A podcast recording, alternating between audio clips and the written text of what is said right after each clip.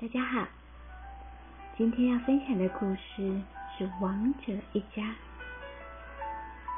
狮子不是中国本土的物种，它的形象始于汉朝，据说是从西域传来的。相传东汉章帝时，西域大月氏国把一头金毛狮子作为礼物进贡给中国的皇帝。后来。随着佛教的导入，狮子成为赋予了神力的灵兽。不知从何时起，狮子就成了看守门户的吉祥物了，并且逐渐和中国文化相融。狮子的造型在不同的朝代有着不同的特征。唐汉时，非常的强悍威猛。元朝时，身躯瘦长有力；明清时，非常的温顺。然而清代时，石子的雕刻已经有了基本的定型。《扬州画舫录》一九七五年定做的规定中，石子分头、脸、身、腿、牙。画、袖带、铃铛、螺旋纹、滚着袖珠、出着崽子。狮子不仅有不同年代的特点，还有明显的地区特征。整体上，北方的狮子外观大气、雕琢质朴；南方的狮更为灵气、造型活泼。雕饰繁多，小狮子不仅在母狮子手掌下把玩，有的甚至爬上狮背，非常的活泼可爱。看门的狮子的摆放是有规矩的，成双成对，而且一般都是左雄右雌，符合中国传统男左女右的阴阳哲理。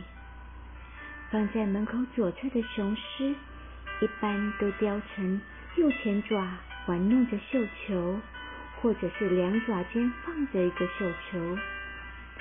门口右侧的雌狮，则雕成左爪抚摸着右狮，或者两前爪之间握有右狮在把玩。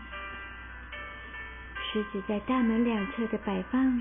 都是以人从大门里出来的方向为参照的。当人从大门里出来时，雄狮应该在人的左侧，而雌狮则是在人的右侧。所以门的内外两侧，左边一定是雄狮，右边一定是雌狮。狮子的造型各异。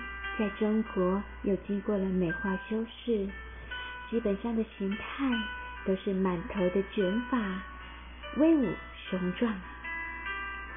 一三零零精品瓷器的王者一家，公狮子彩球，母狮子对着嬉戏着的幼狮呵护有加。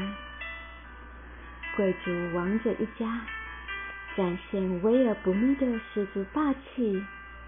姿态中强调肌肉线条纹理，七百二十度立体圆雕技法让凌厉的脚掌完全保留，而表面以富贵纹饰从颈、背、腹部带状延伸，运用天圆地方造型的铜钱层层相叠，象征王者一家。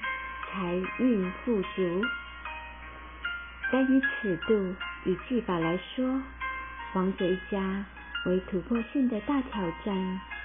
如松毛造型中多角度的弯曲与倒钩的翻转，光是模具就多达了五百多片呢。而成型的标准是不能看见任何一条模线，大尺度的一体成型烧制。更需进一步克服高温变形的难度，整体工艺的技术完整挑战已超越传统水平，也因此奠定了王者一家世界级的收藏价值。以上是今天跟大家分享的作品背后故事，希望大家会喜欢。